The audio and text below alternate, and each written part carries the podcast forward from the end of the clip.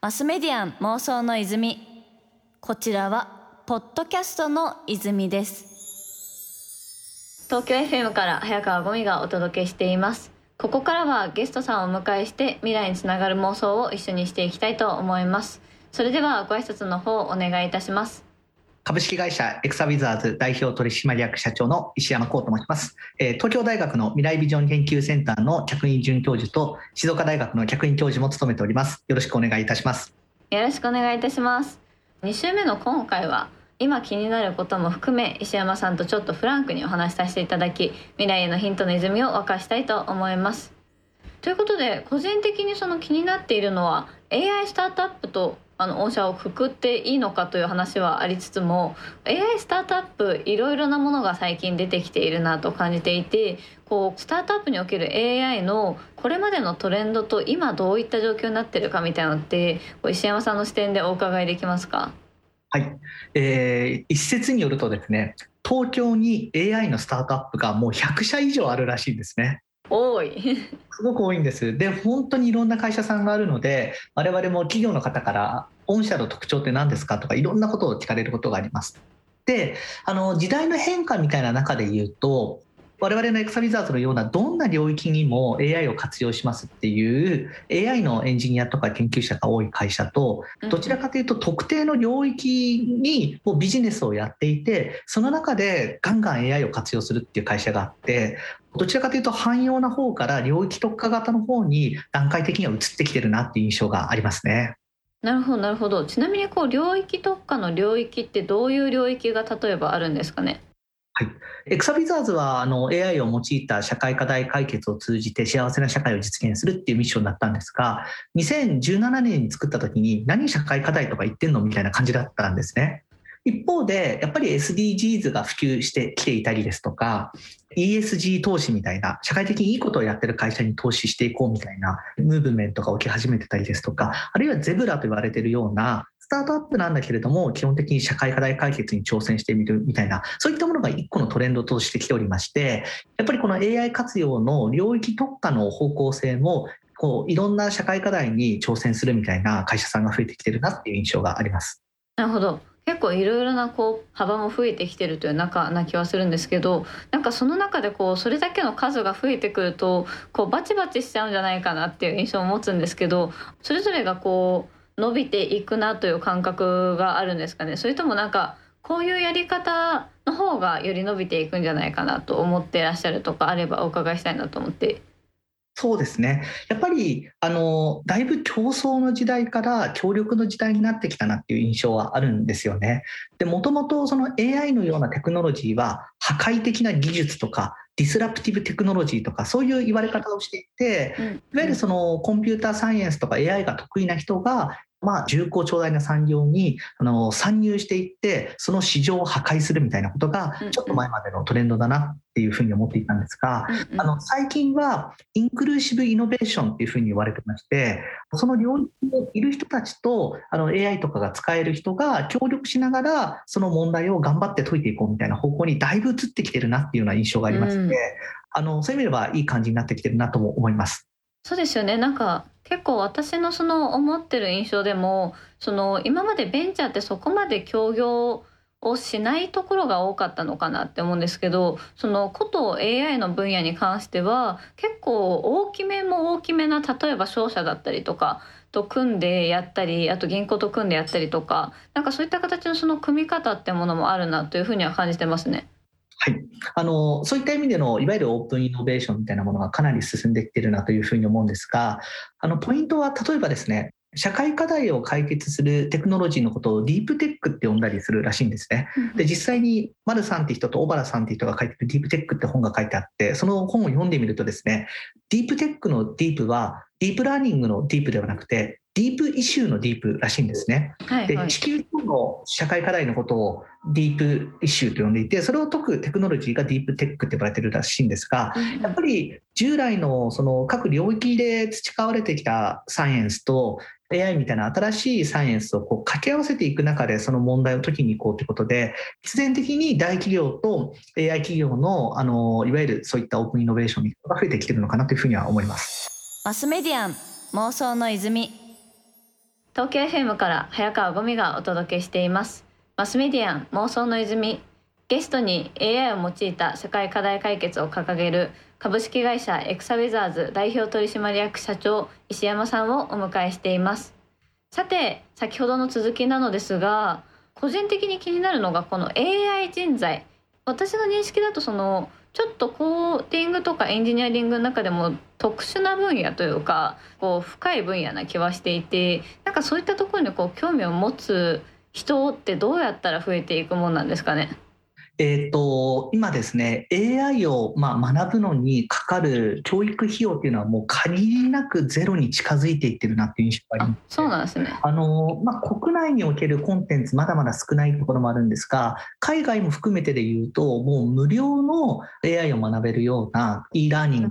すごくたくさんあるんですね。でもう一つの側面はやっぱりそのオープンソースのライブラリーっていうのがめちゃくちゃ増えてきてるっていうのがありまして、あのまあ、それこそあのエクサビザーズができた2017年と比べても今2021年で極端に言ったらもう5行ぐらいコードを書いたらディープラーニングが動くみたいな時代になってきているんですよね。なのであの一般的なソフトウェアエンジニアの人でもあの詳しく中まで理解するっていうと統計的な知識は必要ですが、まあ、ある程度のレベルで使おうとするとかなり簡単に使えるような時代になってきてるなっていう印象がありましてそういう意味ではすごく普及していくんじゃないかと思っています。確かになんか結構その全般なんていうんですかねこの分野だけじゃないと思うんですけどこう大抵のことについてってすごく学びやすくなってるなと思っていて私自身その会計用の簿記の勉強をしていたんですけどそれを YouTube でやってたんですね。というかなんならその冊子買ったんですけど YouTube の方が分かりやすくてしかもその早送りとか巻き戻しとかもできるから YouTube で1.5倍速とかで見てあめっちゃ簿記分かると思って勉強できたんですね。なんかそんな感じで結構早いうちから自分の興味を持つものをこう学べる人なんかそれこそその最近だと結構 3DCG とかもなんでブレンダーこんな若くして使いこなしてるんだろうみたいな人がいるように確かに今後なんか10代とかでもめちゃくちゃバリバリのディープラーニング作ってますみたいな人とかがこう出てくることもきっとあるってことですよね。はい、そう思います。使ったもん勝ちになっていくと思いますし、例えば今、早川さんがおっしゃってくださった簿記の世界と AI の世界の早期学習コンテンツを両方見た人が、その2つを結合させるみたいなことも起きてると思うんですね。うん、確かに確かに。例えば簿記の世界ですと簿記って借方と貸方があって2次元でできてますよね、はい、これをですね N 次元に拡張するっていう研究をしてる人たちがいるんです。それは何を言ってるかというとあの100円でリンゴを買いましたっていうとリンゴが資産に登録されてで現金が100円出ていくみたいな仕分けをすると思うんですが、うん、同時にですね環境が100ダメージを受けるみたいな3次元目4次元目っていうところを整合性を持って取り扱うことができる台数の理論とかを作ってる人とかいたりするんですね。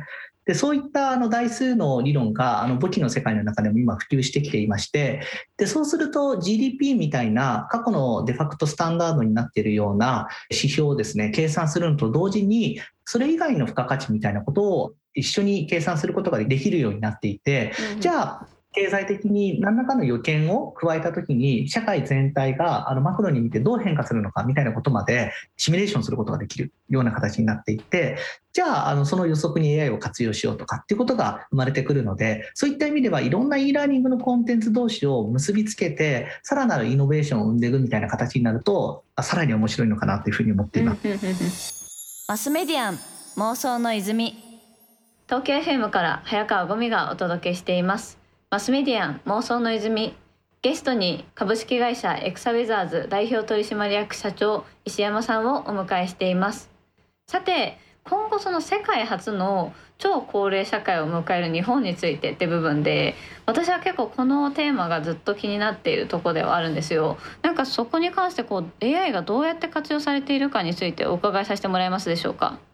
はい、まず人材みたいなところと絡めたところから少しお話をしていきますと、はい、例えばこれまでロボットが好きでロボットを研究していましたとで、まあ、国からも科学研究費をたくさんもらって研究していて、あ、そうすると最後社会的な価値がないといけないなと思って、そのロボットをあの介護施設に持っていきますと。で、やってみると1日目とか盛り上がるんですけれども、2日目からはうなだれたロボットが介護施設に量産されてるみたいな形になったりするんですね。で、そういう意味で言うと、あの、いわゆるコンピューターサイエンスとかのテクノロジーをやってる人たちと、あの、いわゆる現場で働いてる人たちっていうのが分断されてた形になるんですが、例えば今、日本の中のムーブメントとして一つ出てきているのは、みんなの認知症情報学会っていう新しい学会があったりするんです。でこの学会は AI の研究者が当然学会員になれるんですけれども、それだけではなくて、認知症の本人の方も学会員になって一緒に研究をしてるんですね。自分が例えば自立するためにスマートスピーカーにあのどういう AI を実装してほしいかみたいなことをどんどんリクエストくれるんです。例えばで言うと、今まで料理が生きがいでしたと。一方で認知症になってしまったことによって火の消し忘れが怖くて料理ができなくなって生きがいが奪われてしまいましたみたいな方とかいらっしゃるんですね。じゃあカメラの技術とスマートスピーカーの技術を使ってあの火を消し忘れてたら火を消し忘れてますよって教えてくれるですとかあるいはスマートキッチンみたいな IoT のセンサーも使って自動的に火を消しておいてくれて、あの火の消し忘れがあったので消しておきましたねみたいなことを教えてくれるというようなことができると認知症になっても安心して料理ができるみたいな形になっていきますよね。で確かに確かに、まあ、そういった形での当事者巻き込み型のオープンイノベーションっていうのがこれから超高齢社会の中ではすごくあの流行ってくるんじゃないかなというふうに思っています。うんうんうん確かになんか結構その何て言うんですかねなんかそもそも今までこう諦めていたことだったりとかできなかったことみたいなものっていろいろこう広がってるんだろうなと思っていてそれこそその怪我だったりとかそういった分野とかでもかなり選択肢増えてるじゃないですか。なんかそういった形でこうある意味そもそも介護とかに関してもこう突然来るからみんな対応が難しい。その突然介護しなきゃいけないってなるから社内の調整が難しかったりとかする一方でそれって言って分かっていたら事前にこう会社との折り合いがついたりとかなんかそれ以外にもそもそもこう自分自身に課題感があって何とかしたいって思ってる人をその巻き込んでみたいな話だったりとか結構こうそもそもの座組としてもいろいろ変わってきてるしこの悩みを解決するポイントっていうのがなんかある意味その介護負担を減らすってだけじゃなくてその人がよりその人らしくというか生きていくみたいな方向にもこう活用されているってことなんですかね。あおっしゃる通りです。で例えばですね、えーと、口腔ケア、あの歯磨きですね、をしようとすると、嫌だってずっと言ってたおじいちゃんがいたんですけれども、うんうん、あのいろいろですね、このおじいちゃんが何が好きだったかっていうデータを分析したら、ビールが大好きだったってことが分かったんですね。で、その介護士の人がやったのが、ビール歯磨きという新しい手法でして、すごい。ビールを持ってって、あの乾杯って挨拶すると、口がパカッと開けてくれるんですね。うん、すごい。その後に歯ブラシをビールにジャバジャバジャバってつけるとすごく嬉しそうに歯磨きさせてくれるんです。で最後水でぐじゅぐじゅペってビールを流すので歯科医師さん的にもそれで OK ということでビール歯磨きというイノベーションが生まれたって話なんですがこれは背景としてあの、まあ、ビールが好きっていう情報あるいはデータがあったというふうにも言えるわけですよね。そう考えるといわゆる AI が介護を良くするみたいな話で言うと平均してみんなの介護のクオリティを上げていく。例えば目線の近さってどのくらいだったらいいのかみたいな。そういうスタンダードを作っていく力とあとはその個々の人がそのよりその人らしく生きていけるようにパーソナライズしていくっていうところの両方の観点において AI が活用できるっていうのがあの一本可能性の方向性なのかなというふうには思っています。確かに確かに。結構なんかそのビールの話すごく面白いなと思ってなんかそういったところこう割と今までってただただこう合理的にというかある意味この殺風景になっていくみたいなイメージはあったかなと思うんですけどこう何ていうんですかね AI だったりとかその機械に代替されるみたいなとこで言うとなんかそれがもしかしたら逆にそのこれまでよりもよりらしかったりとかよりその温度感があったりとかなんか機械がやるとその温度感がない人の手がいいみたいな話になるけどでもむしろもっと人の手っぽくなっていくんじゃないかなとかちょっとそういう可能性すごく感じますね。はい、あの今おっしゃってくださった話はあの究極的には世界的にも議論になっていてその AI がもたらすことのライトネス正しさみたいな話とリッチネス豊かさみたいな話がありますと。で例えばシンギュラリティという2045年ぐらいに、まあ、AI の能力が人間の能力を超えるみたいな話があるんですが、うん、えっと、このシンギュラリティの言葉のシンギュの部分ってシングルって意味なんですね。はいはい、で特定の一つの地点にたどり着くを言っているんですがでも未来って1個の正しいゴールではなくてもっとあの多様な豊かさがあるよねってことを言ってる人たちも今コンピューターサイエンティストの中には増えてきていて例えばあの最近有名になっている台湾の IT 担当大臣のオードリー・タンさん。彼女はシンギュラリティと言わずに plurality、プルっていうのはその複数形ですね、うん、あのいろんな未来が、もっと多様な未来が待ってるよっていうことを言ってたりですとか、それこそカーネギーメロン大学のあのマシンラーニング、機械学習のトップのトム・ミッチェルさんもマルチラリティって言っていて、多様な未来が待ってるよってことを言ってたりするんですね。みたいな形でコンピューターサイエンティストの中でもいろんな議論が今巻き起こっていて、AI の rightness の側面と richness の側面っていうのが、まあ、議論がされ始めてきているのかなっていうふうに思っています。マスメディアン妄想の泉。